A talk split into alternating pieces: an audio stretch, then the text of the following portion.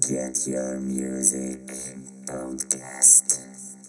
Всем привет, уважаемые подкастослушатели, любители музыки и металлхеды. Я вас приветствую на 15-м юбилейном выпуске моего подкаста, и сегодня он будет посвящен группе, которую у меня люди просили больше всего. Я был очень удивлен, что именно эту группу у меня так сильно просят. Вот, ну, раз вы хотели, то получите. Сегодня у нас выпуск посвящен питерской павер-метал группе Silverlight, и со мной ее, а, соответственно, лидер, основатель и вообще вообще все, что то ни было, это Максим. Здравствуй, Максим. Привет, Евгений. Дико рад сегодня быть у тебя на подкасте.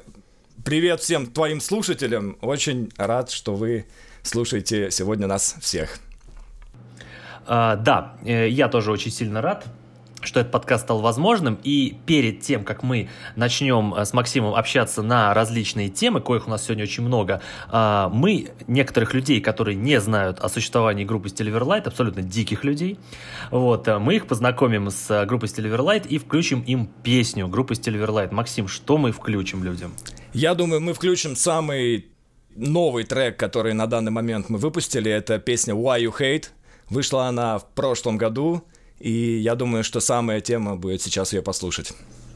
Все, тогда погнали.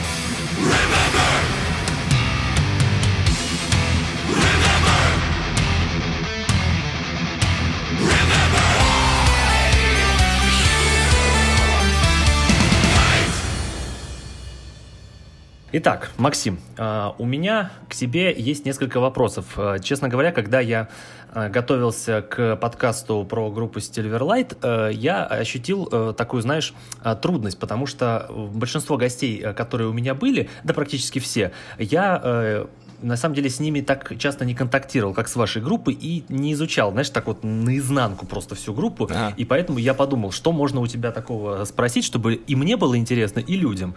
Вот, поэтому э, спрашивать, ну расскажите о вашей группе, это может любой человек найти в интервью. Mm. А я решил подойти с немного с другой стороны. Во-первых, расскажи, э, как сегодня себя чувствует группа. Вот чисто вот музыкально и вот э, организационно.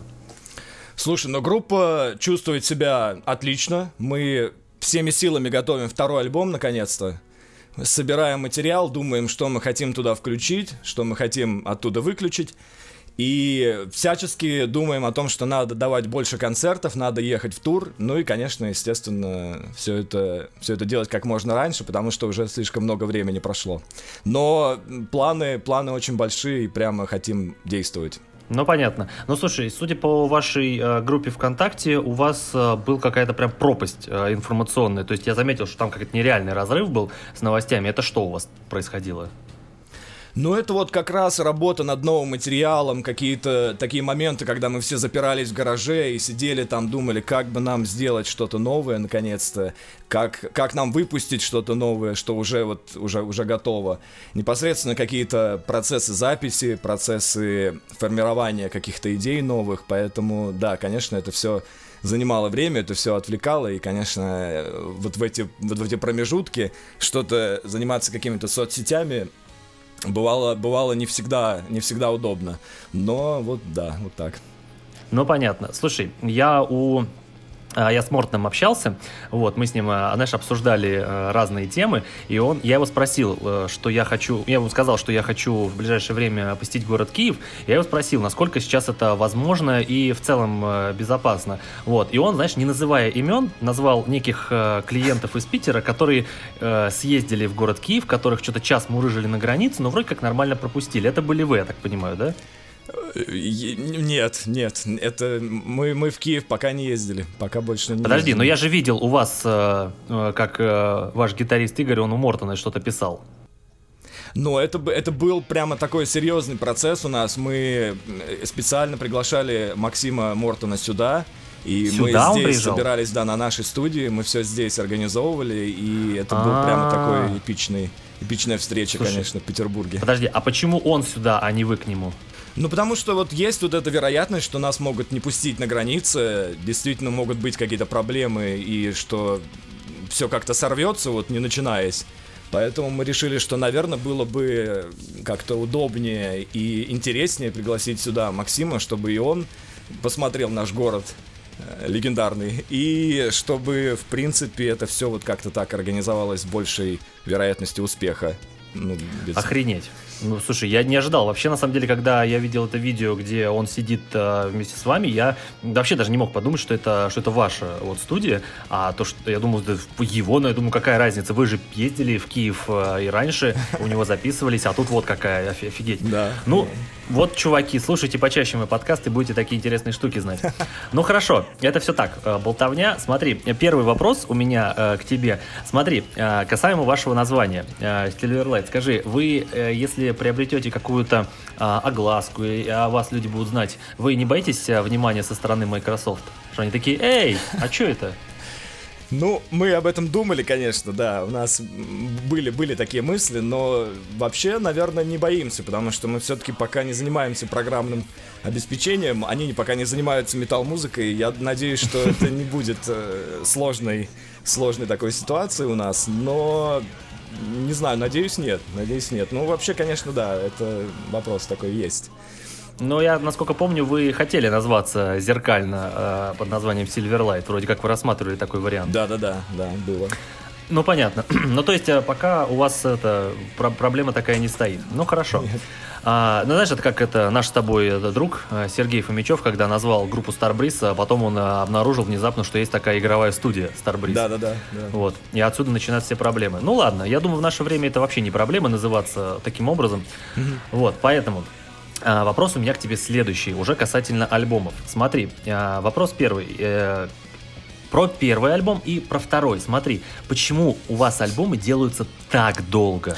Прям вот очень долго. Вот назови какие-то вот э, причины, помимо того, что очень много там пишем. Все равно есть какие-то другие проблемы. Ну, проблем, конечно, да, проблем, конечно, много, потому что надо на это выделять время, на то, чтобы написать именно материал, на то, чтобы проанализировать, как все это происходит. И, естественно, на то, чтобы это все потом непосредственно э, сформировать в единый какой-то организм, это все очень такой процесс. Ну вот как мы только что, да, говорили, что Максим Мортон приезжал сюда, что мы здесь работали. Естественно, это все вот такой долгий процесс какого-то планирования и обсуждения. И только вот запись, стадия записи, непосредственно реализации материала, это уже занимает время такое достаточно длительная. Ну а касательно наработок каких-то с формирования альбома, ну да, у нас просто, конечно, есть у каждого много отвлекающих таких факторов. Типа того, что нам всем приходится работать, например, на работе, да, это такой момент, безусловно, мешающий стать э, рок-звездой. Но ну и плюс, естественно, у каждого, у каждого какого-то альбома есть свои особенности, да, то есть вот первый альбом мы, например, когда создавали, мы же вообще не представляли, что мы делаем, в плане того, как, что нужно делать, как это сделать лучше, правильнее, где нам найти, там, не знаю, какого-то клавишника или барабанщика, и все это нужно было искать, все это нужно было как-то объединять, все эти решения и пути, и поэт... но, но материал, да, на тот момент был уже накоплен и как-то подготовлен. А второй альбом, тут проблема другая. Более-менее все понятно, как, как делать и кого можно привлечь, и кто сделает хорошо, кто сделает там великолепно и так далее. Но при, но при этом вопрос материала уже появляется, да, то есть мы дали концерты, мы дали какие-то, мы, мы получили какие-то уже отзывы, какой-то фидбэк от тех э, людей, которые комментировали наш альбом, и мы, естественно, должны сесть и понять, так, а что мы хотим сделать на втором альбоме, чтобы было, что мы хотим, опять же, там, убрать, что мы хотим добавить, как это лучше играется вживую, как это звучит и так далее. Поэтому здесь, конечно, уже работа над материалом такая достаточно долгая. И второй альбом уже приходится так формировать уже под какие-то наши современные взгляды и под то, как мы хотим вот продолжать, что мы хотим сказать дальше. Потому что первый альбом это было определенное такое представление группы, кто мы такие, откуда мы и как мы, как мы можем. А второй альбом это уже вот как мы будем продолжать, что мы, что мы хотим делать дальше и вектор нашего дальнейшего какого-то движения. Поэтому, конечно, да, здесь уже большой этап нового какого-то материала, работы над этим материалом и уже непосредственно его реализация. Поэтому Конечно, да, это, это, это занимает время. Ну и плюс, я говорю, плюс вот эта вот невозможность прямо, там, не знаю, как некоторые музыканты, некоторые группы делают, там, на полгода уехать в лес, какую-нибудь хижину, там, коттедж, и сидеть там, делать материал, тут же его записывать, тут же слушать, как это звучит. Ну, такой возможности пока нет, поэтому, естественно, все это растягивается, там, недели, дни, месяцы, и в итоге, конечно, да, есть промежутки такие. Все, я тебя понял. Хорошо, смотри, э, в, чем, э, в чем у меня вопрос? Э, в этом году э, 4 года, как вы выпустили первый альбом. То есть э, э, осенью будет уже 4 года. Вопрос, а насколько э, дольше э, подготовка ко второму альбому, чем к первому? То есть вот сколько вы лет готовили первый альбом и сколько вы лет прям готовите второй альбом? Что дольше готовилось? Ну, вообще, наверное, если в масштабах вселенной смотреть, то, наверное, первый альбом готовился дольше, потому что первая песня, такая более-менее сформированная, уже в плане, там, с гитарными соло какими-то уже на английском языке, она была написана, если не ошибаюсь, в 2005 году. Я знаю, я знаю даже какая. Я сейчас скажу. Вы не знаете, а я знаю. Это песня A New Day Will Come, да? Да-да-да. да. Я все знаю. Да. И вот э, с 2005 года вот мы непосредственно вдруг поняли, ого, ничего себе, мы можем непосредственно делать нашу музыку свою. Мы можем не только слушать и играть какие-то кавера и получать э, удовольствие от того, что происходит, а мы можем сами что-то сказать на этой арене, мы сами можем что-то сделать. И вот после 2005 года мы начали год за годом накапливать, накапливать материал, и вот этот материал сформировался и получился, вышел в качестве альбома только через, там, сколько получается, 9 лет. Поэтому, Охренеть. наверное, да. Но сейчас у нас уже более какое-то четкое понимание того, что мы хотим делать. И, наверное, в плане вот именно материала, работы над материалом, это все идет чуть быстрее. Но все равно, конечно, да, есть определенные. Но однозначно первый альбом, наверное, формировался дольше. Дольше. Угу. Я понял. Хорошо, э, смотри, а э, когда вы сели вообще писать второй альбом? Или были какие-то наработки, или вы прям с нуля сели и начали писать? Наработки были, конечно, были классные какие-то отдельные мелодии, э, заготовки, но у нас, конечно, был, был какой-то эффект эйфории от первого альбома, что вот мы сделали такую колоссальную работу, мы наконец-то, наконец-то это все вот оно, оно вышло, вот такая там, и вот тот поучаствовал, и этот поучаствовал, и это вот так звучит. Конечно, был, была вот эта эйфория, потом мы начали давать какие-то сольные концерты, и, признаться, первый, там, не знаю, год, а то и полтора, мы, честно говоря, вообще про новый материал толком не думали. То есть мы как-то решили, что, ну, вот сейчас мы с первым альбомом-то будем еще долго. А потом вдруг мы поняли, что елки-палки, так надо же дальше, надо же что-то делать дальше, надо как-то mm-hmm. что-то продолжать. И вот после этого мы, ну, конечно, конечно, в, этот, в этом процессе вот этой эйфории, конечно, естественно, мы возвращались к каким-то там идеям, естественно, что-то писалось, что-то продолжалось, но так, чтобы прямо вот так, вот эта песня должна быть закончена там в пределах такого-то времени, такого не было. И, наверное, вот через год где-то вот мы только начали думать о том, а как же мы дальше будем выпускаться, что мы дальше хотим сделать. Поэтому, наверное, год где-то, да. А, правильно ли я помню, Максим, что в основном в группе э, песни пишешь ты? Да, да. Скажи, а почему так получилось? Э, можно ли сказать, что это твое решение, или так как-то получилось случайно? Э, ну, нет, вообще это, это было вот так изначально, да. Это так я как-то как само пошло. Я, честно говоря, мы, мы даже как-то особо не, не, не обсуждали, кто будет писать песни, а кто будет петь, кто будет там что делать. Вот как-то изначально так пошло, что я сначала написал, на самом деле, где-то в районе, там, в начале 2000-х у меня был опыт первый я написал две песни на русском языке. Mm-hmm. Это такое вот тоже такая информация, да. И это были песни. Одна из них называлась "Ветер", другая называлась Классно. "Битва за власть", как сейчас помню. Это так оригинально звучит, прям вот да, вообще. Да, да. Это, естественно, были хиты сразу, это прямо были запредельные какие-то вещи. Я их пел на новом... В твоей голове, да? да? В твоей голове это были хиты. Да, да. Я их пел под э, акустическую гитару на Новый год, помню. И вот это, это был какой-то первый вариант такой, что вот вдруг я написал что-то законченное. То есть не то, что там четверостишее какое-то или там какую-то мелодию, а вот прямо от начала до конца. И потом, да, потом мы что-то начали думать о том, что надо продолжать. Ну и вот я продолжил. На самом деле, так или иначе, музыку сейчас пишут все в нашей группе, но вот начал, наверное, как-то как я вдруг вот что-то выдавать, какие-то законченные Ага.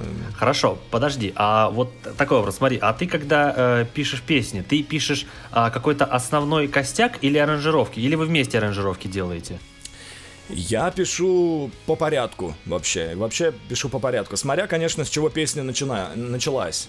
Вот угу. э, бывает, что песня начинается с каких-то абсолютно внезапных вещей, типа там э, какой-то фрагмент. Вот недавно, например, у меня было, что я стоял в торговом центре, в Петербурге. И вдруг мне пришел классный э, в голову момент, который можно использовать в песне. И я стоял посреди торгового центра и на диктофон записывал то, как я хочу, чтобы это звучало. То есть угу. со стороны это выглядело, наверное, довольно интересно, но я понял, что эту мысль нельзя потерять. И вот примерно так это и происходит. То есть, э, вообще я стараюсь, конечно, работать по порядку. То есть, вот если есть вступление, допустим, песни, то я пишу дальше, дальше, дальше. А аранжировки, вообще аранжировками тоже я сразу занимаюсь уже в процессе изначального написания. Но, естественно, кое-что появляется по ходу репетиций, кое-что появляется уже в процессе записи. То есть, но, ну, наверное, основная масса каких-то аранжировок, мелодий и ходов — она появляется уже на стадии написания песен. Я просто не, не люблю вот это. У меня было пару, пару таких опытов, когда э, я думал, так, ладно, вот здесь, вот здесь будет точно вот так, напишу, напишу это попозже, допишу. И в итоге получилось так, что вот, например, песню Show Me the Miracle с нашего первого альбома я, Да. я дописывал за день до того, как мы будем ее записывать в студии непосредственно. То есть э, я, я не мог ее до последнего сформировать, причем это был текст. И я, я не знал, как это будет звучать, и вот мы уже, уже мы были в Киеве, ну, мы записывали ее в Киеве, вокальную часть. И я вот сидел и думал, как же вот эти две строчки-то добавить? Ну, это же надо же сделать, завтра писать.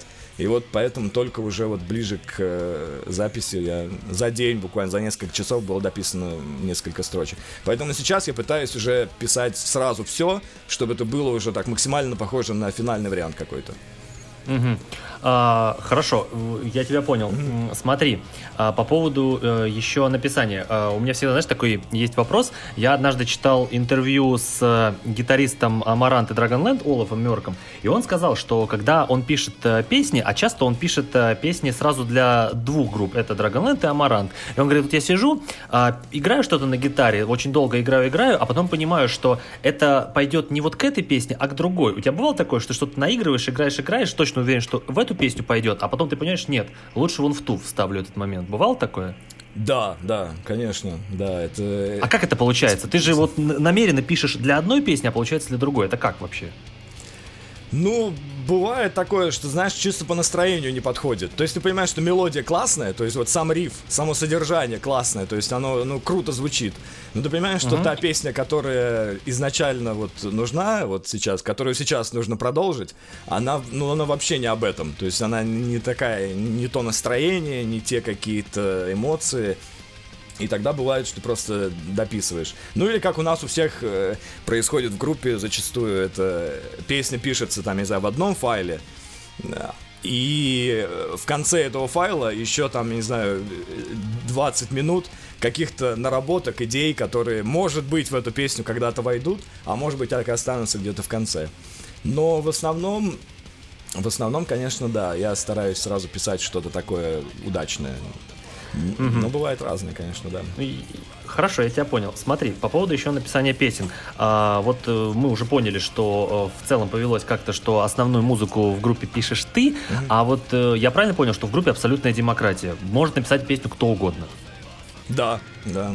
Это, То есть нет, нет, это нет правда. такого, что типа так, все, я написал, а ты вообще уйди. Нет, нет, такого нету. Нету. У нас мы наоборот очень любим, когда у нас накапливается материал постепенно.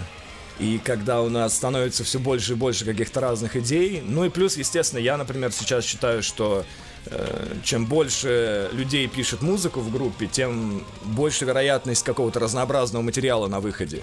Это тоже важный такой момент, на мой взгляд.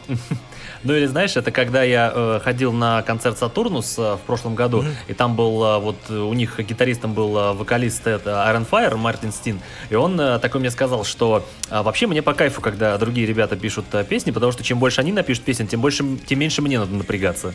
Вот ну вот писать. опять же, да-да-да. Ну, понятно. Хорошо. смотри, а вот когда вы пишете песни, э, вот у тебя есть какое-то решающее слово, что ты говоришь, да, мы будем работать с этой песней, или нет, мы не будем с этой песней работать?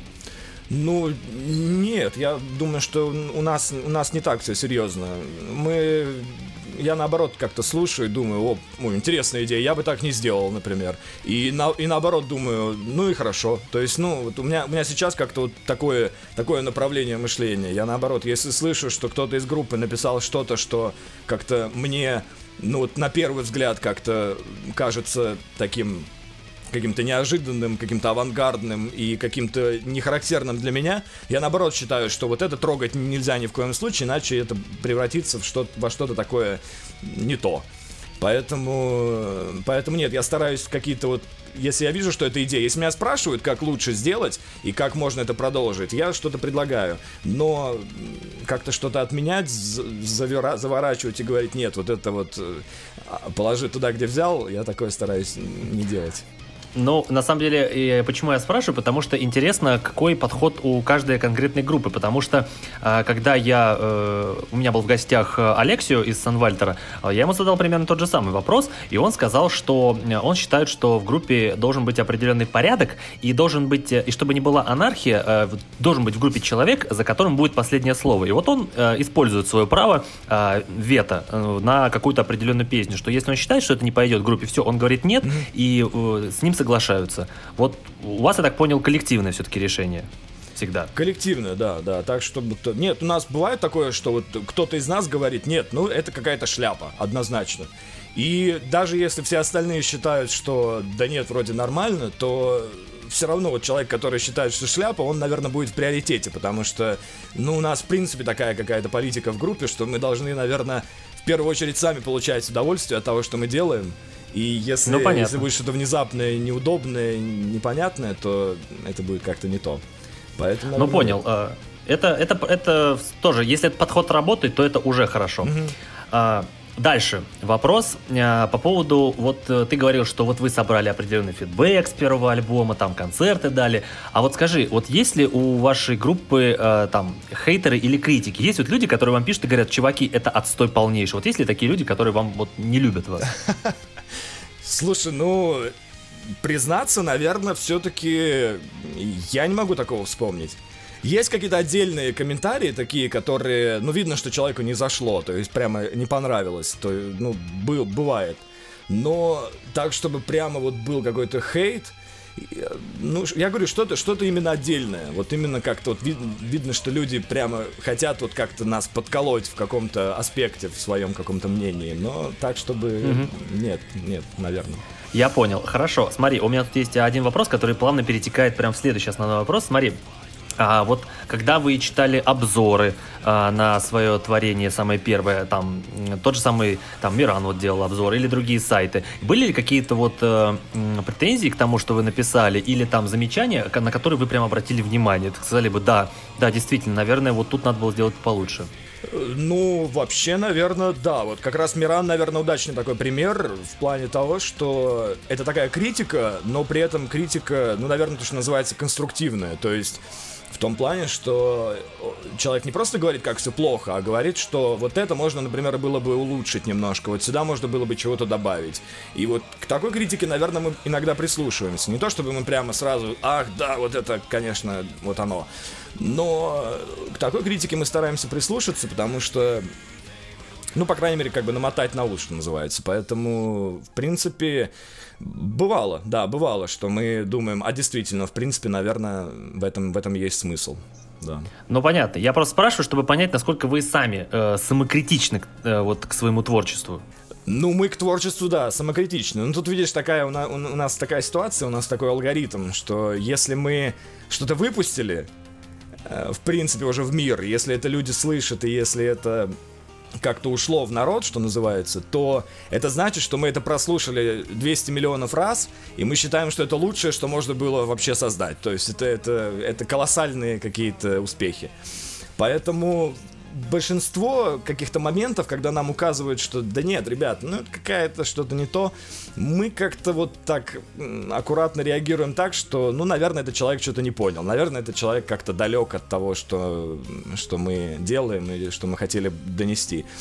Поэтому критика в этом плане для нас, она такая а, хорошо, хорошо. А, и я понял. Смотри, а, Дальше тогда вопрос относительно вот вашего подхода к написанию песен. А, у вас э, песни, они в основном достаточно длинные, то есть 7-8 минут.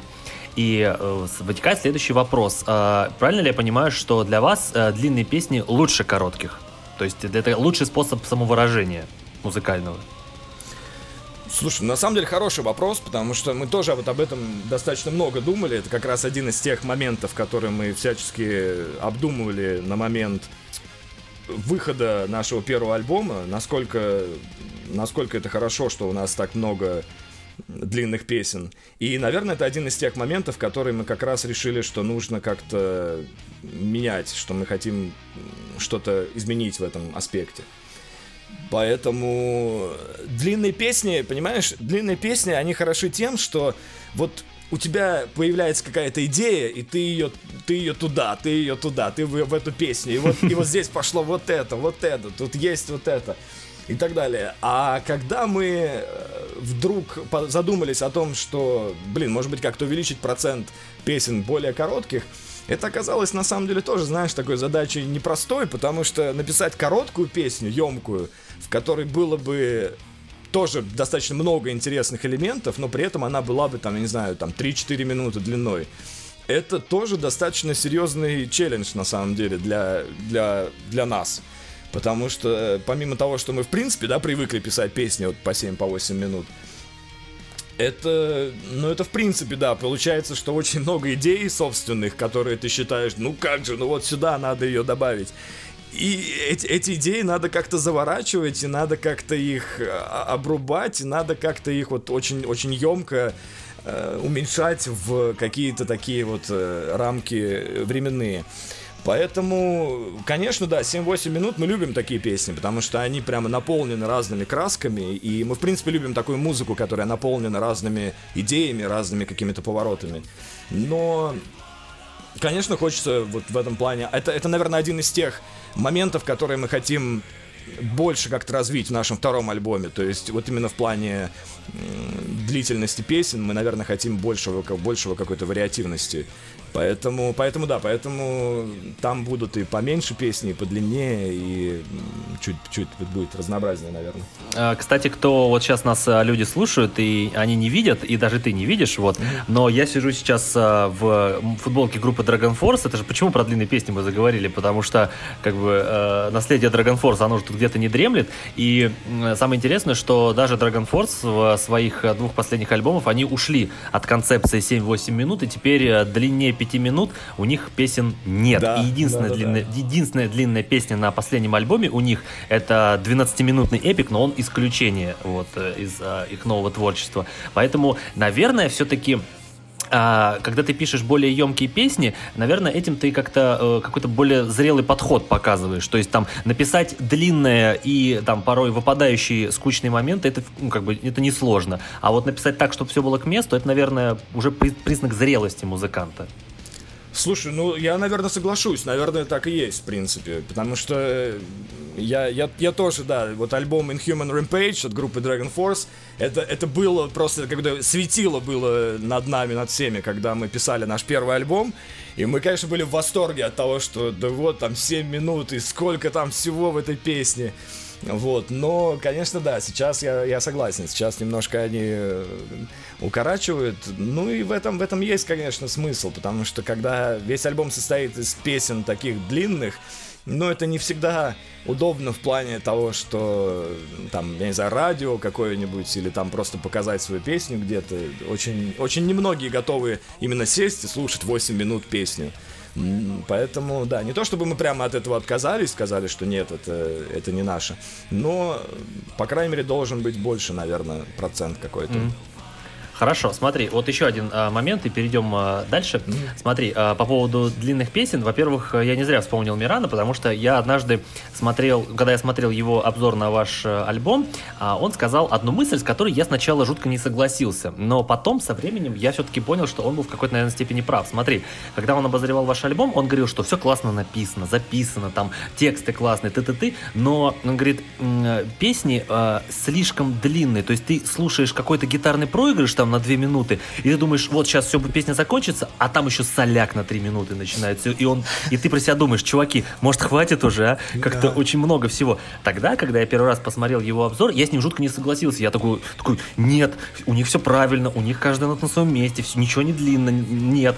А потом, когда мы э, вот с Катей были на вот вашем концерте с э, Grave Digger, а вот вы начинаете играть там все свои самые длинные песни, mm-hmm. вот, там, и Another Waste Day, там, Bring the Flame, все, и начинаете играть, играть, играть, yeah. а я, причем, э, ну, как бы на концерте ты не совсем ощущаешь, как бы, вот, э, где, где находится песня, и я такой думаю, а, вот, все, они сейчас это сыграли, и сейчас все, уже конец песни, а вы дальше продолжаете соляк играть, да. и еще mm-hmm. дальше продолжаете, и, и вот тогда я про себя подумал, да, наверное, многовато все-таки этих гитарных э, проигрышей и соло. Наверное, все-таки э, стоит им потом укоротить все-таки э, вот, длину альбома и проигрышей. Вот, наверное, все-таки в этом есть все-таки суть и в том, что ты говорил, и Миран.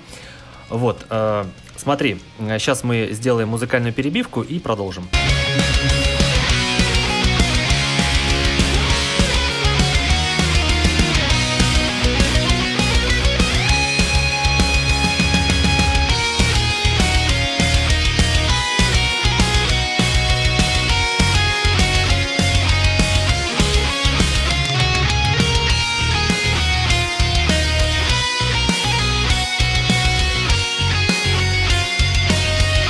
Максим, вопрос у меня к тебе следующий. А, он как раз-таки а, про наследие. Насколько я помню, вот в вашей группе основные ориентиры, когда вы начинали, это были группы Blind Guardian и Dragon Force. Правильно ли я понимаю? Ну, ну, возможно, да, да, наверное. Ну, ну, то есть это группы, которые как бы вас вдохновили на музыку, которую вы пишете. Не то, чтобы написать, как они, а именно вдохновили. Да, ну слушай, ну на самом деле с Blind Guardian у меня вообще история отдельная. Я, честно говоря, у меня, у меня с ними такие отношения достаточно своеобразные в плане того, что я не могу сказать, что я прямо, знаешь, вот песня за песней мне безумно нравится. Все, что вот я, я слышу, мне безумно нравится. И что они у меня там из плеера не вылезают и так далее. Я вот этого не могу сказать. Но вот какой-то, знаешь, такой магический был момент, когда я услышал э, музыку, которую вот они делают, да, это был альбом Imaginations from the Other Side. И mm-hmm. вот я когда это услышал, когда я слушал этот альбом, я понял, что да, вот это то, как я хочу сам делать музыку. В плане, не в плане того, что я хочу повторить там все элементы и все какие-то вот э, повороты, да, а в плане того, mm-hmm. что вот насколько это масштабно, насколько это разнообразно, насколько много каких-то мыслей, идей и так далее, насколько это гармонично все. Поэтому да, поэтому Blind Guardian в этом плане, да, ориентирует. Ну а Dragon Force мы как-то вот восприняли как какой-то, да, такой пауэр-металлический угар, который очень интересно продолжает вот эту классическую линию, да. Поэтому Dragon Force тоже, да, отчасти. Там еще были, на самом деле, какие-то коллективы, разные, но я согласен, в принципе, на Dragon Force Blind Guardian у нас, конечно, есть э, какой-то. Mm-hmm. А вот, ну смотри, а, вот э, наследие этих групп на раннем творчестве было очень сильно. Например, она, песня Another Wasted Day, как говорил ваш э, гитарист Игорь мне, она прям вот навеяна Dragon Force. Вот, э, да, прям вот не, не скрываем, что называется. Вот насколько сейчас наследие этих двух групп э, присутствует в, э, в вашей музыке, или вы все-таки уходите куда-то дальше? Ну, я думаю, что, наверное, все-таки дальше. Наверное, дальше мы уходим. То есть, э, конечно, наследие, оно, оно есть, но, безусловно, хочется... Во-первых, хочется больше какого-то своего стиля иметь да, то есть что-то такое совсем узнаваемое сделать, чтобы все говорили, о, ну это Silverlight, да, там. И хочется, конечно, самим нам добавить каких-то новых элементов, которые, которые от нас не ожидают. Поэтому, да, поэтому оно, оно, оно есть, оно есть, это наследие, но в разных каких-то уже интерпретациях, которые будут раскрыты, я думаю, уже вот на втором альбоме как раз. Понятно. Я просто все это спрашиваю, чтобы вот э, слушатели и вот э, ты подтвердил, что группа, она со времен первого альбома не стояла на месте, что у музыкантов в голове у них все-таки э, э, как бы эволюционирует мышление, вот подход к музыке, так что вот все, что ты говоришь, оно как бы, знаешь, я вот думаю, вот скажет не так или, или, или не скажет. В итоге все говоришь так, что подтверждает, что группа, она взрослеет, взрослеет, мудреет. И э, на самом деле это, это, ну, это приятно слышать. Было бы, знаешь, на самом деле э, не прикольно от тебя слышать, типа, да да, мы там сейчас будем 240 играть, там Dragon Force просто там обосрутся просто. Нет, все правильно, все классно, так что вы молодцы. Поэтому э, следующий вопрос, который плавно вытекает, смотри, э, Насколько вот что изменилось вот э, в музыкальной составляющей? Вот смотри, на будет ли вот на, на втором альбоме слышны отголоски первого? Насколько они будут слышны? Насколько вот этот материал он будет вот э, присутствовать? Или все-таки вы что-то более новое делаете, что вот не будет узнаваемо, как на первом? Ну, мы, я бы не сказал, что мы делаем прямо что-то такое принципиально неузнаваемое, да, то есть э, оно как-то получается, наверное, само по себе. То есть э, то, что тот материал, который у нас уже сейчас есть для второго альбома, он, конечно, у нас был такой момент, что вот неизвестно, как это зайдет, да, то есть, а вдруг люди скажут, ну, это уже там, я не знаю, не Power Metal, ну, это уже там, я не знаю, не Bring the Flame. И вот, вот сложно сказать, но Песни на самом деле разные, опять же, то же, то же самое, что про первый альбом могу сказать. Единственное, что песни такие же разные. То есть у нас, у нас есть какие-то разные вещи. Хотя первый альбом, может быть, кто-то считает тоже э, достаточно однообразным. Но не знаю, но я думаю, что на втором альбоме у нас уже будут какие-то э, иные повороты, которые люди после первого альбома от нас не ожидают. Даже, даже после того, как мы выпустили вот э, Why You Hate в прошлом году, уже появились какие-то такие мысли у людей, что, ой, ну что-то как-то это, это, это не похоже на, на первый альбом отчасти, но не знаю. Вообще, вообще, конечно, задачи создать что-то такое принципиально другое в плане того, что такой резкий поворот вдруг, типа там, не знаю, как In Flames, да, вот они играли там одно, стали играть другое, или Сонат Арктика. То есть, наверное, такой задачи нет, что вот прямо кардинально. Но я понимаю, что ввиду, наверное, каких-то внешних влияний, ввиду того, что мы хотим играть сейчас, так или иначе, новый альбом, он, он, он будет другим, чисто вследствие каких-то естественных причин, даже без попыток уйти в какой-то какой mm-hmm. неизведанный ад новый. Угу.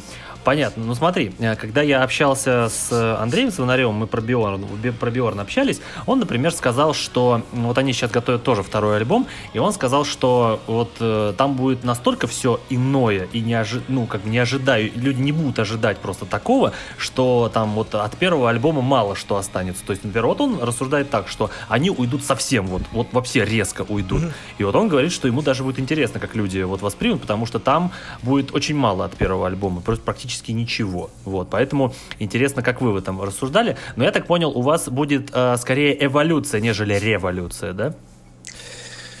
Ну, понимаешь, сложно сказать, потому что мы-то вот находимся вот в этом, да, то есть мы, смотрим на себя изнутри, как говорится, и для нас это угу. кажется, что, ну вот, наверное, это, это вот, да, это именно вот эволюция какая-то, то есть начинали мы с этого, угу. пришли к этому, наверное, вот, наверное, в этом есть какая-то большая разница, и мне кажется, вот иногда по тем песням, которые уже написаны и, и записаны, да, нам кажется, что да, это какая-то такая, может быть, внезапная история для тех людей, которые нас знают. Но тут, конечно, надо спрашивать у тех, кто это услышит со стороны. То есть у, человека, который вот только что там вчера послушал первый альбом, сегодня слушает уже второй. И вот насколько он, он скажет, что это революция или эволюция. Но я думаю, что, наверное, это все-таки какая-то будет... Ну, ну, разница будет. Разница будет точно. Угу. Это, это точно.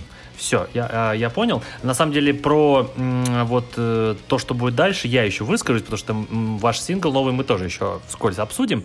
А, я почему все это спрашиваю? Смотри, а, вот, э, соответственно, с времен первого альбома прошло почти 4 года.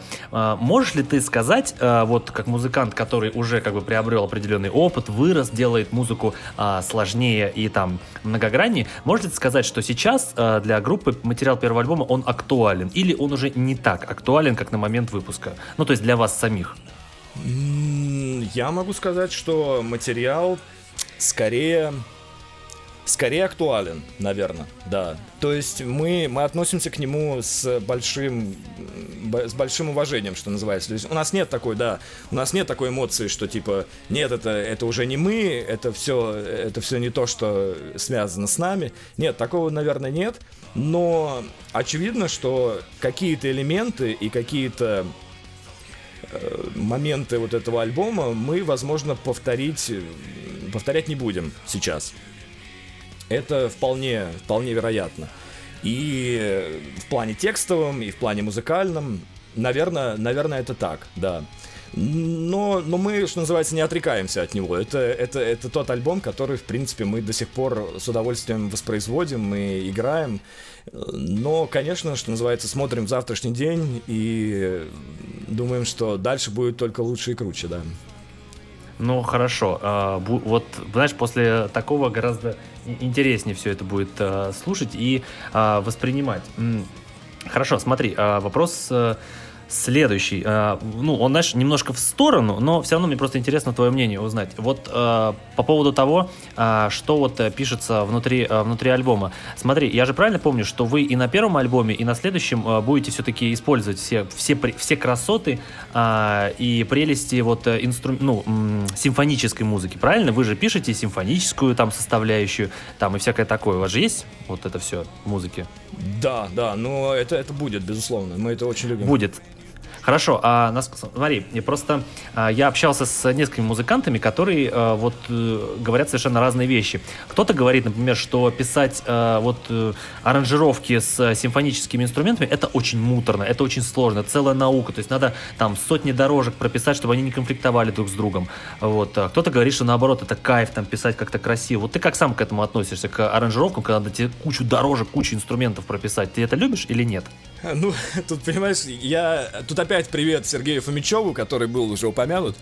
Тут привет. На самом деле мы... Это, это такой труд, наверное, был многочастный, в плане того, что изначально песни написал я, с какими-то такими базовыми аранжировками и с угу. тем, что можно было сделать вот моими инструментами, которыми я на тот момент владел. Ну, в плане каких-то сэмплов, в плане там написания дорожек и так далее. Потом это было обработана и больш, большая, колоссальная достаточно работа была сделана Сергеем Фомичевым как раз, который это превращал уже в какие-то более богатые именно оркестровые аранжировки. То есть он не в целом работал над песней, а конкретно работал уже над оркестровыми какими-то аранжировками и вот вклад, вкладывал уже свое умение, свое видение в то, что вот в то, что написал я. И потом все это, да, потом это все ушло уже Максу Мортону, который э, продолжил над этим работать и уже тоже э, работал с еще большим количеством, наверное, дорожек, потому что тоже добавлял какие-то и свои какие-то грани, и свои какие-то мысли иногда с нами, обсуждая их. И поэтому, да, поэтому это, это дело, конечно, такое муторное, да, потому что мы... Э, было затронуто много людей, и Сергей Фомичев работал там не один месяц над ними во время подготовки к альбому, но я думаю, оно того стоило, то есть это, это было, это интересно получилось, на мой взгляд. Сейчас, сейчас не знаю, насколько это будет именно такой объем, в плане того, что у нас, конечно, в творчестве очень много именно Рубилова такого, да, то есть мы все-таки, там, не знаю, не, не, не Камелот, да, там, и не, и, на, и не Найтвиш, тем более, да, когда там просто несколько минут может играть только один оркестр. У нас такого практически нету, и, конечно, возможно, нет смысла так настолько работать над оркестром, настолько многогранно. Но, конечно, да, эта работа, конечно, колоссальная, когда столько инструментов надо и без того записать, и еще оркестровая секция, там это еще там дорожек 40, то это, конечно, да, это работа большая, но тут зависит от песни, конечно. На новом альбоме, может быть, не будет такого количества прямо оркестровок, но они будут там тоже присутствовать. Угу. Я понимаю. Я просто вот э, к чему спрашиваю, просто бывают э, группы, в которых, вот, например, а, основной композитор, он пишет все а, оркестровки, все аранжировки. А бывает, например, Томас Халапайнин, у которого есть специальный человек, кто вот это вот все делает. Ты вот смотри, как сам считаешь, лучше, когда основной автор все пишет, или когда отдает на аутсорс другому человеку, кто сделает лучше? Как лучше? Как вот, вот ты видишь это?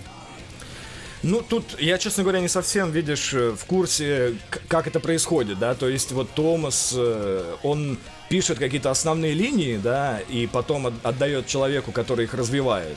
То есть у, у нас было вот примерно, примерно так, да, то есть у меня было, были написаны там какие-то вот базовые оркестровки, базовые какие-то линии побочных инструментов, да, вот которые там должны быть примерно.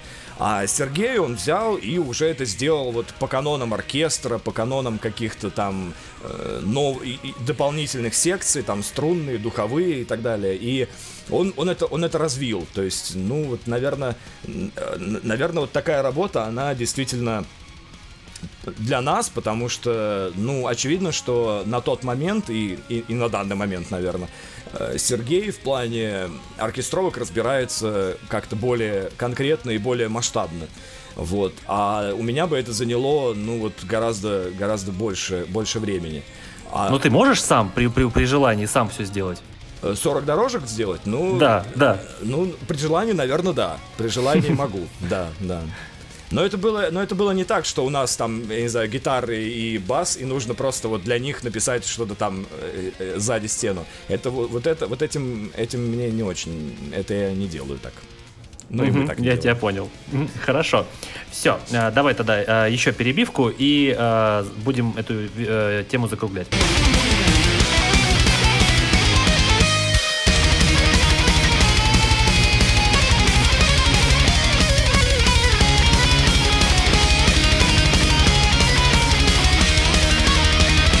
Максим, у меня к тебе, знаешь, такой вот э, вопрос, немного, знаешь, философский. Вот если я, например, э, не знаю, вот выкладывали вы или нет, я, например, не читал а, песню, а, ну, текст песни Why You Hate, а, так, так ответь на вопрос, почему ты ненавидишь?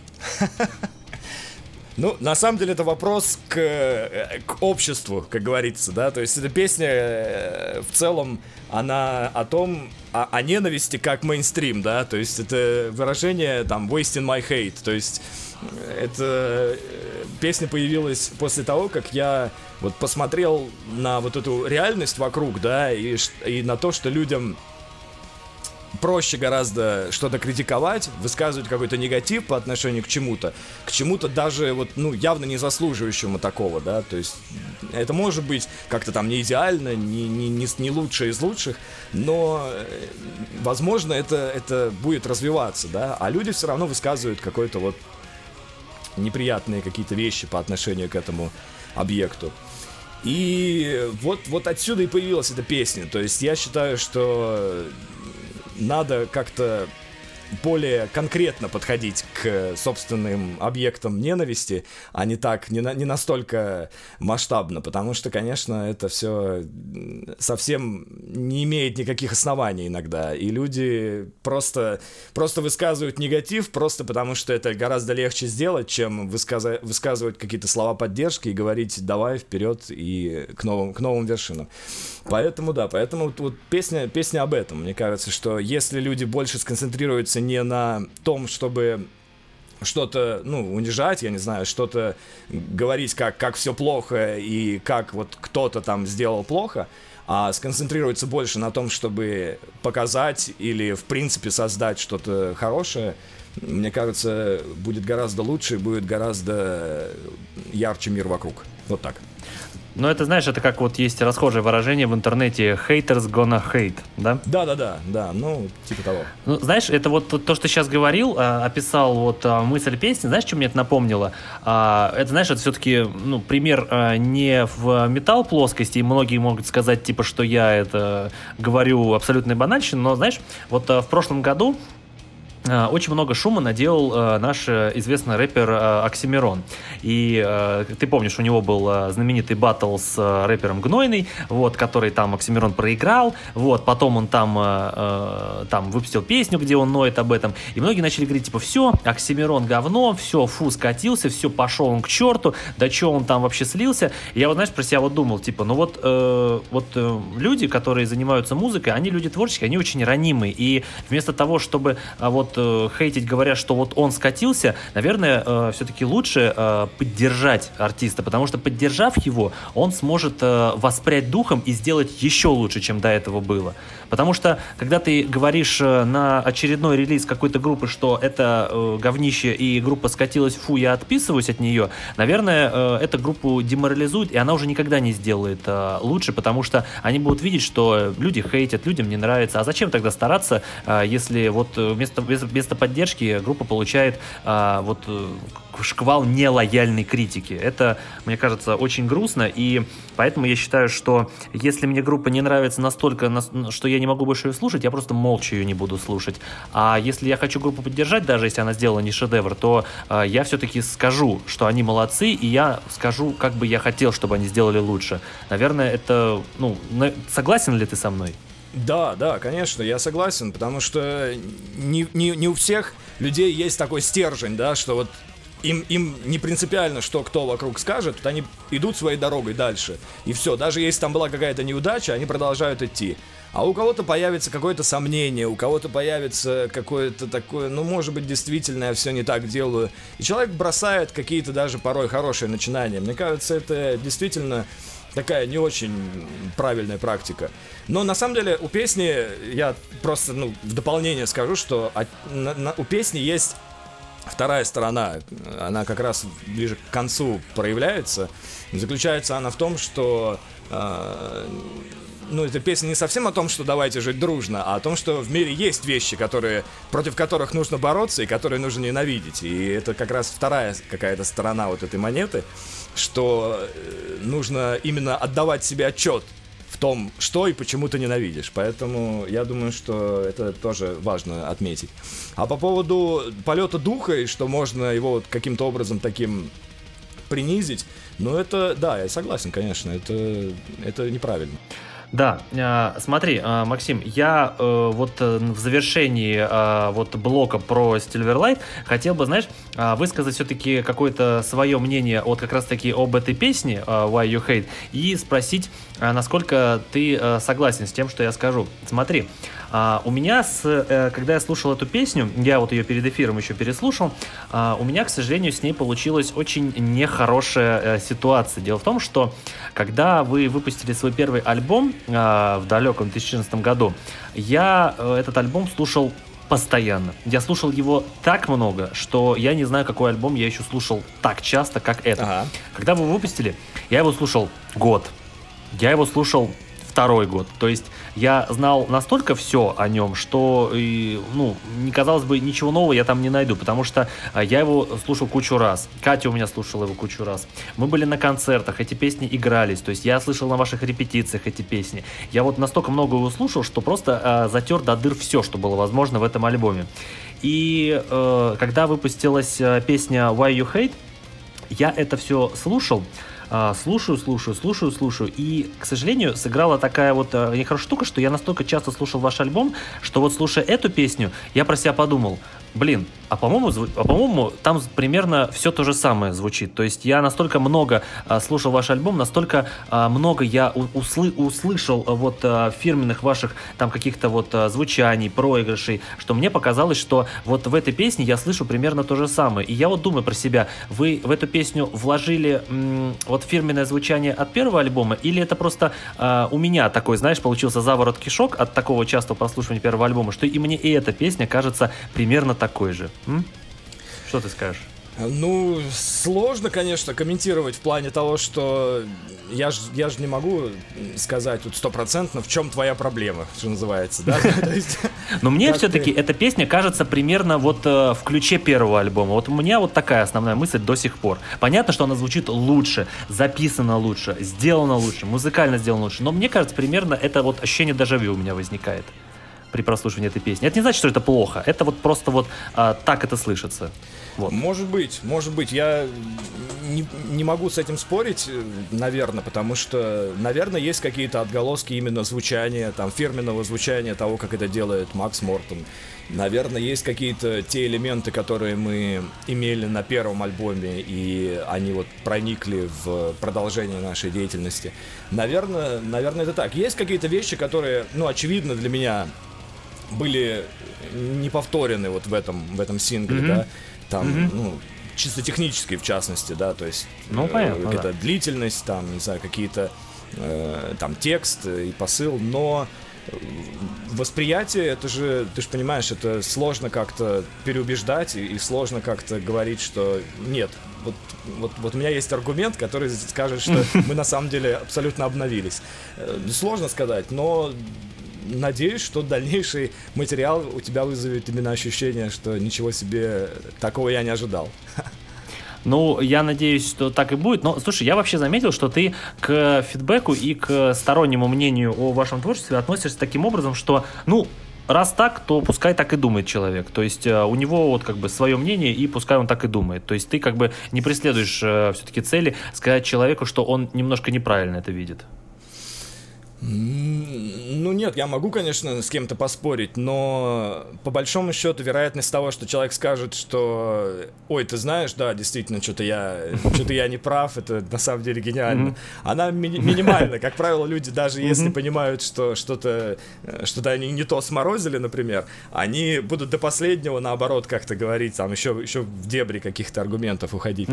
Поэтому, наверное, наверное, да, спокойно. Но я говорю, я же, ну, видишь, я считаю, что то, что мы выпустили уже, то, что мы что называется, показали людям, это, это уже здорово, поэтому нам все, все остальное воспринимается уже как так, типа, ну, ну, изв... ну извините. Ну, понятно. Да. Ну, э, это вот... Э к вопросу, чтобы вот э, музыканты, которые вот тоже делают музыку, вот учитесь э, у Silverlight быть уверенными в своем творчестве, быть уверенными в том, что ты делаешь все правильно. И это, это хорошо, это показывает вот э, стержень в группе, показывает а, уверенность в выбранном пути. Согласен, все, Максим, это и важно. последний короткий вопрос, который бы я тебе хотел задать. Я тут, знаешь, при каждом, в каждом выпуске честно признаюсь, что я украл этот прием у Юрия Дудя, но я вот думаю о том, как задать его тебе, тебе, я немножко а, застопорился. Можешь мне сейчас быстро сказать, а, кто твой а, вот а, музыкальный кумир как композитор? Вот на, на чье творчество ты смотришь, раскрываешь рот и говоришь «да». Ой, Сложный вопрос-то вообще. Сложный в том плане, что кого-то одного же нужно назвать, я так понимаю. Да. Да назови первого, кто приходит в голову. Ну, первый, наверное, наверное, ну, наверное, Ханси из Blind Guardian, наверное, да, то есть, ну, Ханси Кюр, отчасти, да? да. Понятно, Хорошо. что у него тоже там свои какие-то корни, влияния и так далее, но, наверное, вот я могу так сказать, да. Хорошо. Вопрос тогда следующий. А, оказавшись перед Ханси Кюршем, что ты ему скажешь? А уже оказывался перед ним просто. Что ты ему говорил? Что ты ему говорил? Мы говорили, что я, я, я ему сказал, что спасибо вам большое за музыку, и потому что вы очень сильно повлияли на наше видение музыки в целом. И mm-hmm. спасибо за то, что вы э, это, это сделали. Послушайте вот нашу музыку тоже. И мы ему диск дали. Блин, блин, это, это, очень, это очень прикольно. Вот, ну, когда ты оказываешься перед э, человеком, который на тебя вот оказал большое влияние, и ты можешь ему сказать то, что ты хочешь. Наверное, это классное чувство. Ну, он, он прекрасный человек, на самом деле. Мы действительно не ожидали, что настолько он пойдет на контакт. Мы сначала с ним переписывались по имейлу. То есть mm-hmm. и, и люди, которые его окружали, они, видимо, тоже очень положительные какие-то ребята, потому что нам сразу ответили, что я не знаю, мы не, мы не знаем, ответим вам, вам Ханси или нет. Мы писали на официальный имейл, там Blind Guardian.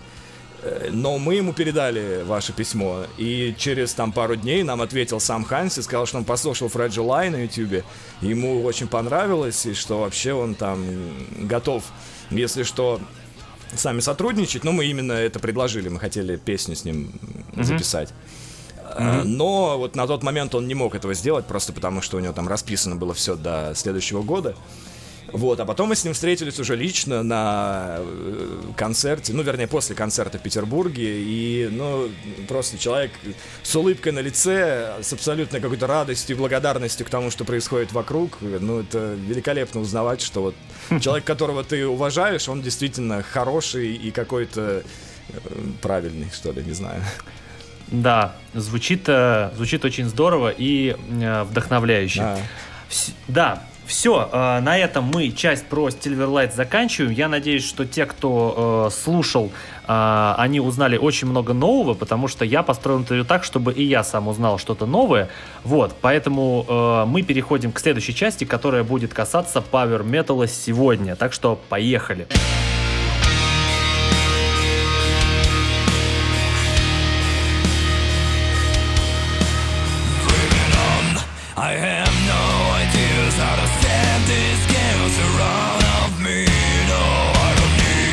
В общем, э, Максим, почему я позвал э, э, тебя вот обсудить эту тему? Потому что, поскольку вы играете в паверной группе, я так понял, что вы в целом за сценой павера следите. Ты вот вообще следишь за современной паверной сценой вот сегодня?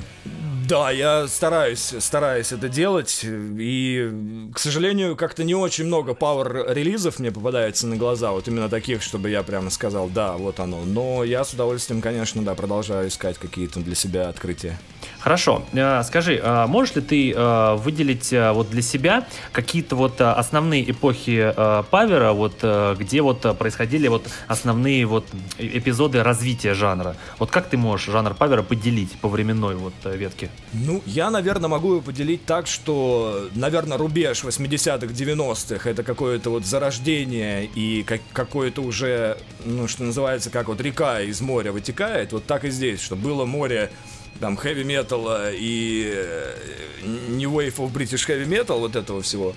А, и вот э, на рубеже 80-х, 90-х вытек, вытекло новое э, течение в виде Blind Guardian, э, Хэллоуин, соответственно, и вот, вот э, основоположников всего вот этого. Потом, наверное, я бы выделил 90-е годы, когда началось становление, и когда вот эти вот мастодонты выпустили что-то легендарное, да, как те же Blind Guardian выпустили Imaginations э, from the Other Side, Uh, те же Хэллоуин выпустили уже на тот момент, понятно, да, вот Keeper of the Seven Keys, две части.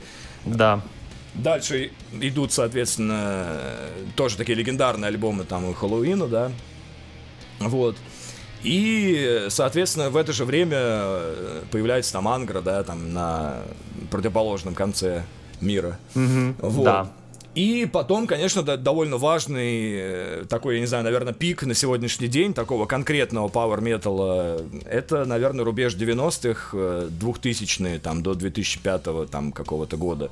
Это когда уже вот у, у новой волны именно пауэра, уже такого сформированного, выходят легендарнейшие какие-то вещи. Там Ангра выпускает Rebirth, Найтвиш э, появляется и выпускает все свои вот эти вот э, легендарные вещи.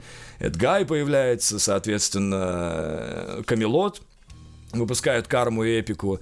И уже вот Power Metal представляет из себя уже такую массивную, массивную сцену. Вот вся вот эта вот э, финская земля, немецкая и Европа уже, что называется, пылает огнем в плане э, пафоса и возвышенности. Вот. Ну и с 2005 Блин. года, наверное, это вот уже новая, новая эра, что называется, Power, когда это все начинает уже уходить в разные, в разные какие-то градиенты. Наверное, уже вот так вот. Вот какие-то такие у меня. Понятно. Понятно. Слушай, ну вот ты сейчас вот а, произносил, знаешь, самые такие легендарные, знаешь, вот группы, которые повлияли на жанр, самые главные вот эпохи. Но ты не назвал группу, которая вообще сама по себе эпохой является. Я вот прям ждал, что ты ее назовешь. Даже вот после Камелота. Думаю, назовет, нет. И ты не назвал. Как же группа Рэпсоди? Ну ты что, Максим? Ну, Rhapsody, само собой, да, да, это я согласен, да, это я не назвал. Да, да, вот, все, э, ну, этих мы еще обсудим. Э, смотри, э, вот мы ты сказал, что вот 80-е годы, это вот э, New Wave British Heavy Metal и просто Heavy Metal, э, Можем ли мы сказать, что а, такими, знаешь, прото, про отцами и там прото павером а, вот послужили такие группы, как Iron Maiden и Dio? Я думаю, конечно, конечно, да. Это в любом случае как раз вот именно, мне кажется, у них появились какие-то вещи именно не в сторону там темной, темной магии какой-то, да, как у, я не знаю, было у Black Sabbath, да, а именно уже появился какой-то полет мысли такой, уже мелодика, и уже пошли какие-то э, возвышенные э, посылы иногда местами. Не, не везде, но местами. И поэтому, да, конечно, и Iron Maiden тот же самый уже на тот момент, как раз в 80-х, когда выпустил и там The Number of the Beast, и Power Slave, и все вот это. Там уже, конечно, были, да. Так и Адио, я так понимаю, вообще там уже как раз одним из там чуть ли не, не первых начал писать какие-то вещи, которые уже позднее люди начали однозначно относить там чуть ли не, не к Пауэру, уже такому совсем Пауэру. Поэтому да, ну, наверное, да. да, наверное, я согласен, да, с этим. Хорошо. А, можешь ли ты сказать, что э, Брюс Диккенсон... Ты вообще любишь Брюса Диккенсона как вокалиста? Очень, да, да, люблю. Ага, можешь ли ты сказать, что именно э, его голос стал основой для этого вот высоконотного павера? Ну, наверное, да. С какими-то, может быть, комментариями, оговорками, но, наверное, да, да. В принципе, конечно. Угу. Мелодический, Хорошо. высокий, полетный вокал такой хорошо, да. Угу. Понял. Хорошо. Э, смотри, э, касаемо зарождения жанра, вот тоже интересно от тебя узнать. А, просто в 80-х возникли две группы, э, которых принято считать основателями жанра. Это Хэллоуин и Стратовариус. Так и все же, кто из них ну, начал играть то, что мы реально называем павером? Кто вот сделал этот жанр? Или они обе?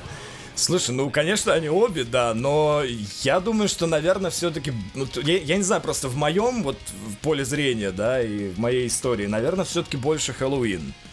Потому что э, потом раз, разрослись у них, что называется, ветви в разные какие-то и проекты, и какие-то коллективы разнообразные, которые в итоге тоже получили жизнь благодаря там участникам э, Хэллоуина и так далее, и тому же Кай Хансену.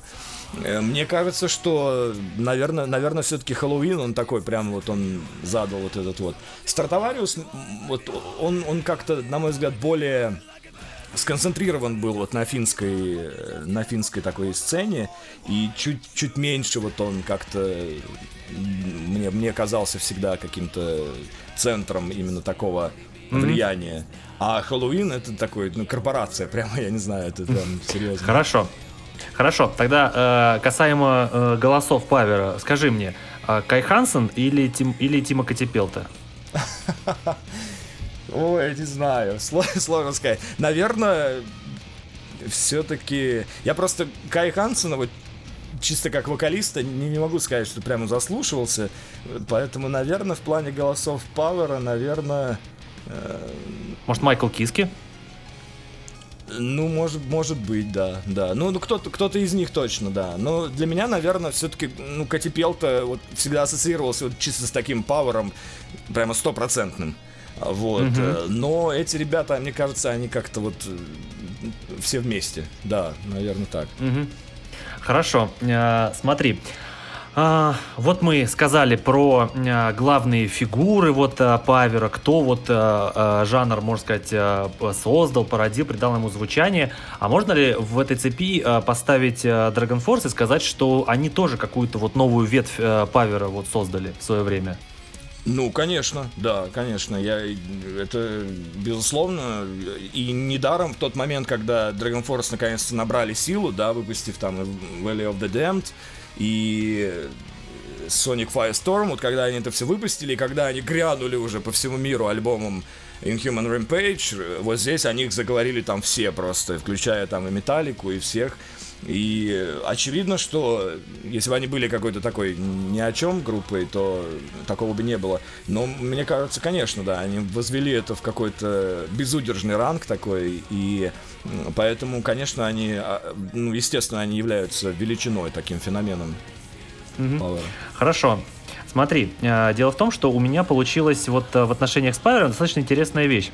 А, пока все мои друзья просто люто фанатели от э, Blind Guardian и Rhapsody, я слушал такие группы, как Dragon Force и Sonata Arctica. Я до года 2015 был уверен, что, эти, что Dragon Force и Sonata Arctica это чуть ли не такие, значит, единственные иконы Павера, на которые все равняются. Я был в этом жутко уверен. Но ты знаешь, когда я услышал вот группу Rhapsody, их их вот а, ранние альбомы, а, типа там Symphony of Enchanted Lands, Power of the Dragon Flame, да и даже их первый альбом.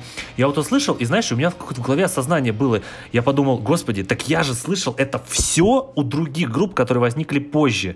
То есть э, я так понимаю, что вот Rhapsody и особенно Фабио Леоне, а, вот и вот э, э, Алекс Тараполи, они сделали именно тот павер, э, на который начали равняться все. Это драконы, это рыцари в сияющих доспехах, это нереальное вот это вот убер, убер пафосно эпичное музло с огромным оркестром. То есть в моем понимании э, группа Rhapsody, она начала тот павер, который мы все знаем, который вот этот сладкий, э, героизированный. Вот насколько ты со мной согласен?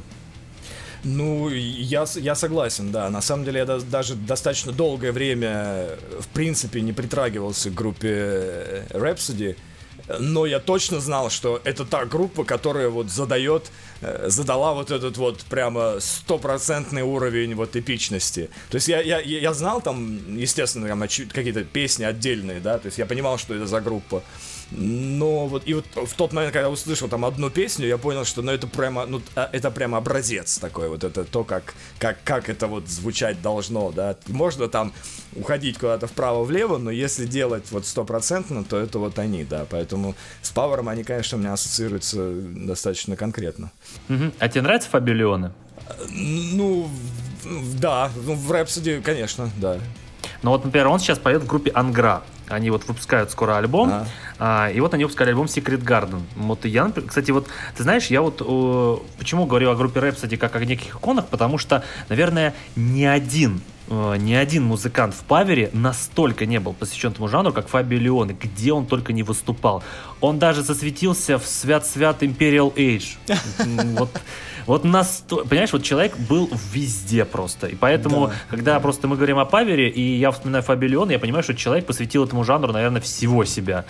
Вот, поэтому лично для меня группа Rhapsody это вот э, та группа, которая павер, знаешь, э, окончательно сформировала. Вот, то есть, э, наверное, даже не вот э, там Nightwish какие-нибудь, а именно Rhapsody.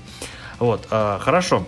Смотри, вопрос следующий. Вот У меня тут в плане стоит перечисление различных людей, которые вот являются собой эталоны э, паверного вокала. У меня кто из написан? Кай Хансен, Ханс Секюш, Фабио Леоне, Андре Матас. Кого ты можешь назвать э, э, вот э, воплощением э, вокаль- вокала вот в павере? Кто для тебя это такие столпы вот голоса? Я думаю, что, наверное, да. Наверное, это все-таки действительно и э, Кай Хансен, и вот как раз Тима Катипелта. То есть это такой высокий, чистый вокал, который э, вот, вот хорошо ведет мелодию верхнюю, и все вот так он прям, прям про- пробивается, с таки, так как воздушно, и так прорезает вот этот вот мясистый э, микс э, металла.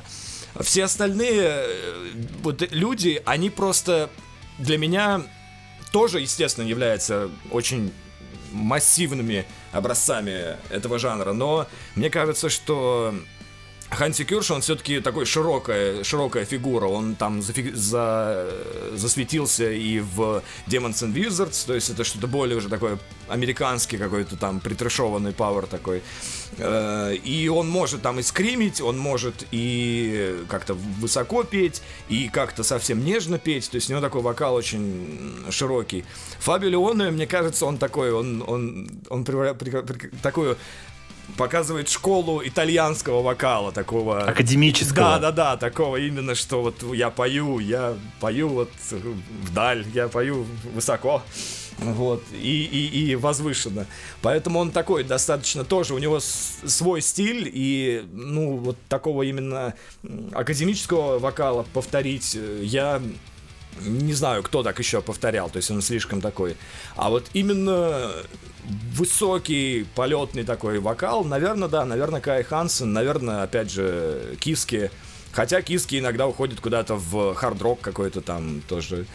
Вот. А вот люди, которые верны, верны Пауэру и делают то, что делают, это, конечно, вот, наверное, да, наверное, вот э, Кай Хансен, Тима Катипелта и вот какие-то подобные вокалы. Ага, э, ага, я понял. Смотри, я помню, а, однажды я на своей странице ВКонтакте сделал а, полушуточную, знаешь, такой а, опрос, а, где я говорил, скажите, а кто вы считаете круче, Рой Хан или Фабио Леоне? И ты в, отдал голос за Роя Хана и сказал, что когда речь идет о настоящем вокальном мастерстве в Павере, ты вспоминаешь Роя Хана. Вот э, я так понимаю, тебе вот нравится очень сильно Рой Хан. Вот насколько он вот в этой паверной стезе вот присутствует? Ну, он, он, как раз был всегда для меня образцом какого-то, знаешь, такого театрального вокала. То есть не просто, не просто вокалист, то есть вот вокал как инструмент. То есть вот есть гитара, барабаны и есть вокал. Вот каждый из них играет свою партию. А э, Рой Хан, он всегда был для меня каким-то таким артистом от вокала. То есть у него всегда были какие-то полу полутона в голосе, какие-то интересные такие обвивающие э, партии. И он, он всегда подавал это не просто вот я пою, опять же, по нотам, текст и так далее. Ну, все вышеперечисленные тоже так не делают. Понятно, что у них своя тоже техника э, хорошая, но Рой Хан, вот он всегда был каким-то таким очень артистичным человеком. И, конечно, когда слушаешь э, его песни, ты как-то гораздо больше, наверное, внедряешься вот в какую-то атмосферу, вот в эту драму происходящего в песне. Поэтому я, я очень люблю вот именно такой, такого рода вокал, когда все так как-то происходит образно. Поэтому, да, Рой Хан для меня, конечно, конечно, герой. То, что он делал там и в э, песне там March of Mephisto, там и, О, да, и, и вот о, эти, да. и вот эти баллады там полуфальцетные, полу какие-то такие... Да, я слышу, это так круто звучит. Да. Ты, ты видел его живьем на сцене в России? В России нет, вот это я пропустил, к сожалению. Ага, ну ты, наверное, видел а, выс- а, живые выступления Камелота, и, господи, когда он выходит, как он играет на сцене, как он эмоции передает, это вообще нереально. Я не представляю, как, как такой артистизм можно было развить. А, Да, да. Это, это очень круто, конечно, Мгм. да. И жалко, что Рой Хан с этим завязал, конечно. Это очень прям вот горестно. Ну, там ходят какие-то слухи постоянно, что он там то ли, то ли вернулся, то ли думает вернуться, но да, да, согласен. Ну, будем, будем думать, что э, он э, еще на чем-то порадует. Да. Но смотри, э, дальше у меня, знаешь, все-таки немножко м, грустный такой вот будет э, уже акцент на нашей теме. А, я все-таки склонен считать, что в, в общей массе своей все-таки сегодня Павер стал а, набором вот, а, шаблонов и каких-то канонов. Вот как придумали в конце 90-х Рэпсоди, что э, Павер это скоростные гитары с э, крутым симфоническим оркестром и песни про драконов, так сегодня большинство групп э, и хреначит. Не кажется ли тебе, что Павер немножко застоялся как жанр?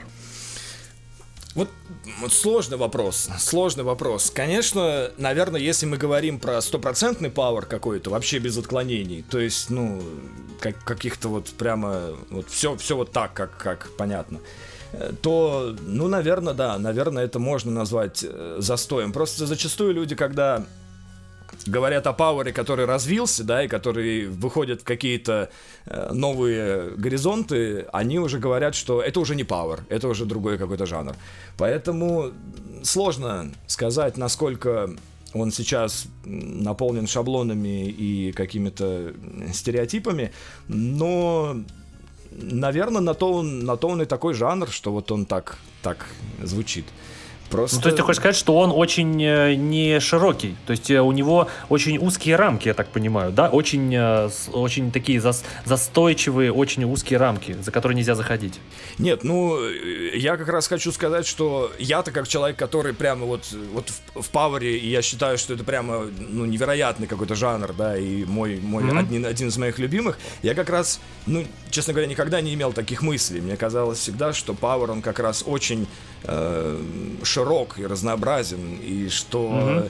на, на, на, на каждой рэпсоди есть какой-нибудь, я не знаю, там... э, Сабатон. С- Сабатон, да. На каждый, на каждый Хэллоуин есть какой-нибудь камелот, да. То есть это, это все-таки разные темы. Кто-то поет про драконов, а кто-то, как, э, опять же, как камелот, поет какие-то поэмы прямо складывает из текстов. Кто-то поет про, там, не знаю, про каких-то э, высокие идеалы, а кто-то, как Powerwolf, там поет э, что-то что свое, да, там близкое к религии, насколько я понимаю. Поэтому Мгм. тут э, у всех у всех свои. Кто-то кто-то про любовь поет, да, кто-то там, э, как я не знаю, там, м, а кто а кто-то, например, тоже звучит как э, Power, да, но у них, у них вообще какие-то темные там тексты, да, как тот же Киос был, да. Да. А у них у них были тексты абсолютно такие, достаточно тоже такая темная темная романтика какая-то, поэтому э, сложно сложно сказать. Тут надо конечно, приводить какие-то аргументы, да, что является шаблоном и насколько это прямо стопроцентно повторяется везде, да. Если мы говорим, что там у Сонат Арктики на всех альбомах был одинаковый барабанный ритм, то, ну, вот Ну они, да. вот они, вот они поменяли, как бы, ну и что, как бы, и, и вот другой ритм стал. Вот. Если мы говорим про высокий вокал какой-то бесконечно, который э, пищит, то, ну, есть такие группы, как, я не знаю, как, ну, опять же, Камелот, как Фальконер, тот же самый, как, э, не знаю, там, э, Оган, опять же, Киос, вот, поэтому сложно сказать. Мне кажется, что жанр все-таки он, он, он идет, он, он развивается, и Конечно, если мыслить какой-то такой достаточно совсем уж прямо узкой, узкой категории в плане того, что вот, вот такие, такие, такие-то группы, они никуда не двигаются. Можно так сказать, но мне кажется, что все-таки жанр-то он, он, он идет, идет вперед, и есть, есть в нем развитие. Ага. Хорошо, тогда а, если мы говорим все-таки о том, что Павер а, ну, более-менее развивается, можешь сказать какие-то, а, там, не знаю, две-три группы суперсовременные паверные, которые ты вот прям слушаешь, тебе нравится, ты считаешь, что они прям двигают жанр прям вот а, сильно вперед. Я, например, могу такие назвать, то есть из суперсовременных паверных групп кого я могу назвать, кто лично для меня очень сильно двигает жанр, а, если мы говорим о западных, то это, конечно, Power Wolf и Орден Оган, группы, которые а, поют очень, ну, играют очень нестандартно на совершенно не паверные темы, а, и музыкально они очень, конечно, нетипичны для павера, лично я считаю. Вот у меня две эти группы. Кто вот у тебя такие суперсовременные? Ну, если на вскидку так говорить, ну да, вот, вот эти я согласен, да. Ну вот Саватон, например, наверное, тоже такая новая волна, грубо говоря, э, этого всего. Ну, вот эта история с Battle Beast, Beast in Black, да, примерно, прекрасно. примерно тоже, да, я считаю, что это какие-то, какое-то новое веяние в Пауэре. Вот, ну, да, да, да и в принципе, мне кажется, если нужно именно какие-то новые группы, да, сказать, которые прямо вот недавно появились. Можешь, кстати, сказать, э, кто тебе нравится из паверных отечественных групп? Отечественных, ну да, вопрос, конечно, с подвохом. Ну, мне, мне, естественно, конечно, мне нравится то, что делает Бьорн, да, то есть вот то, то что делают ребята, мы, мы искренне это поддерживаем. Я считаю, что они большие молодцы, и я общался и с Андреем, и с Алексеем. И то... работал с Андреем ты. Да, да, да, да, поэтому они, они молодцы. Мне нравится то, как вот как они это сделали, и, и Григорий отличный вокалист, на мой взгляд, вот в плане того, что вот как, как он все, все делает и как он это все воспроизводит, мне кажется, очень классно. И я очень надеюсь, что ребята тоже продолжат идти вперед. Хотя я понимаю, что наверняка это, это, это не просто и тоже занимает все время. Поэтому Бьорн, mm-hmm. да, конечно. Э- Чуваки из Бьорн, кстати, нас обязательно будут слушать, так что, чуваки, цените то, какую ответственность мы на вас вешаем. Ну, конечно, да. Это, ну, я думаю, что у них все впереди, успех, он буквально вот он здесь. Вот. Да. А так, да, даже не знаю, просто все остальное, ну, вот какая-то вот украинская сцена, конечно, для меня она стоит особняком. Мортон, Поэтому, Мортон, ну, Мортон, Мортон, Мортон. да, да. Просто если ты говоришь про отечественные группы, то мне, у меня очень, очень, очень какой-то скромный такой список. Я не могу сказать, что я кого-то прямо заслушиваюсь и прямо не выключаю, не могу.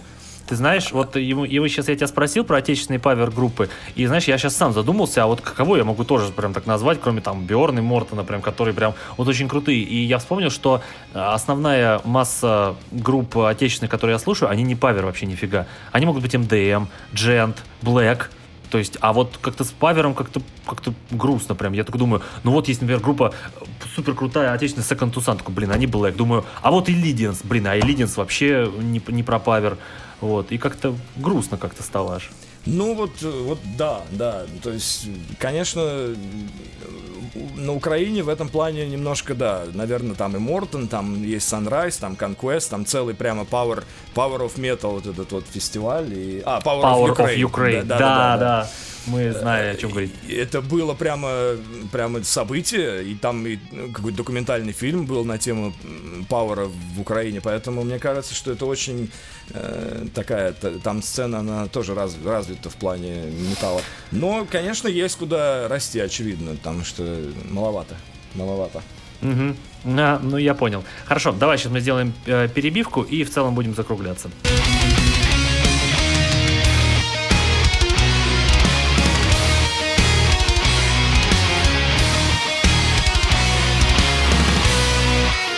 Итак, Максим, э, какие мы делаем выводы из того, что мы сказали, что э, в целом, наверное, павер как э, жанр, он не стоит, а наоборот развивается, потому что появляются определенные ответвления, которые тоже можно назвать павером. Так я думаю? Да, да, конечно, он потихоньку уходит в какие-то новые, новые жанры, тот же, я не знаю, тот же Амарант, например, который сейчас безумно популярен, да, он тоже отчасти пауэр, мне кажется. И я думаю, что жанр, конечно, да. Просто сейчас, в принципе, вот это жанровое разделение, оно не то, что не актуально, оно просто сложнее, сложнее сделать, да. То есть вот... Э, ну да. Ты, ты видишь группу, и тебе сложно сказать, ну это, это, это что, да. То есть это, это металкор какой-то или там хэви метал, то есть что это. Поэтому мне кажется, в этом плане в целом надо смотреть на развитие музыки как-то, наверное. Но, ну да, но да, согласен. Power, конечно, живет, я думаю, что... Я думаю, что Power, он, он везде, понимаешь, на самом деле. То есть вот там, не знаю, Григорий Лепс там добавил э, электрогитару в соло, раз, кусочек, О, па- да. кусочек Power там пошел, да, то есть... Да, раз, да. раз звучит мощно, раз э, появилась какая-то мелодия, гитара и барабаны живые, да, все, это уже Power. Поэтому Power, он на самом Ага. деле везде. Тут надо широко мыслить, мне кажется, поэтому я Мгм. люблю его. Я понял. Да, в целом согласен. Ну и вообще, Просто появляется все больше и больше групп, а, которые а, берут а, столько а, э- элементов различной музыки, что ты а, уже и, знаешь, как ты бросаешь попытки к чему-то их определить. Вот, например, я сейчас а, жутко фанатею от а, группы а, Orphaned Land, если знаешь такую. Да-да-да, но я был на их концерте как-то раз. А, я как раз в апреле пойду. Вот. И вот, например, Orphan Land, они вот на последнем альбоме вот э, столько всего э, внесли. У них там есть и МДМные э, моменты с гроулом, у них есть э, и как бы и, и восточные мотивы, и у них есть песня с Ханси Кюршем, который при- придает этот паверный вот э, стиль. Поэтому, э, ну, или, например, там, слушаешь ты группу Five Finger Death Punch, ну кто вот они? Ну вот кто они? Ну вот я хотел, ну, да, и- тоже сказать. Сложно сказать. Это же не... Там не металкор, да, очевидно. То есть под эту градацию они тоже как-то так не подходят 100%. Мгм. Ну, наверное, грув какой-то метал есть, но это... Не знаю, насколько это. Ну, наверное, да, отчасти. Да, понятно. Ну все, хорошо. Давай тогда перебивка и прощаемся. А.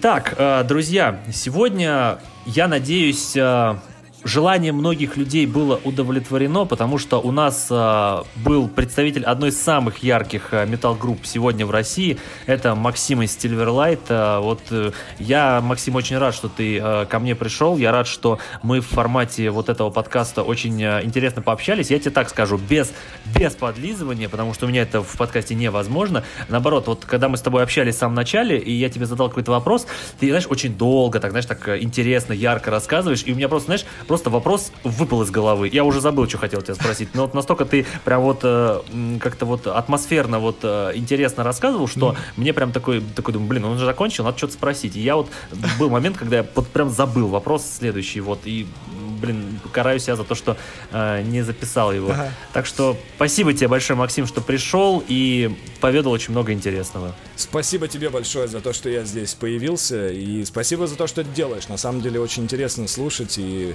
узнавать какие-то вещи, поэтому продолжай в том же духе, и спасибо всем слушателям, которые тебя поддерживают и продолжают слушать металл. Да, скажи, а вот э, ты бы кого хотел видеть в этом подкасте? Кого бы тебе было лично интересно услышать? Вот из представителей нашей сцены. А именно наши сцены. Да, да, да, я вот пока только на нашу смотрю. Слушай, ну я бы без- безусловно послушал бы, наверное, Сергея Фомичева в этой в, этом в этом деле. На, Я думаю, ему есть что сказать и как сказать. Я думаю, что он интересный собеседник. знаешь, его, знаешь, если э, говорить о м, просьбах с кем-то сделать э, выпуск, то он идет второй после Silverlight. А, Я так скажу. Да. Да, да, да. Ну, вот. да. э, Ну, э, я лично тебе скажу так. Я очень хочу э, у себя в подкасте увидеть э, Вадима Пружанова, клавишника Dragon Force. Вот это для меня будет очень, наверное, интересный подкаст, потому что на русском он со мной общается, отвечает часто, поэтому, думаю, это будет интересно. а что, А- а- а- а, слушай, а, а что, скажи, пожалуйста, воспользуюсь слушатель- э, случаем, что, э, почему его не было на концертах в России? А, на- Отвечаю. А, Он э, сделал э, э, пресс-релиз, в котором сказал, что а, он будет отсутствовать э, он э, на туре 2017-2018 года по причине того, что у него, во-первых, родился второй ребенок в семье.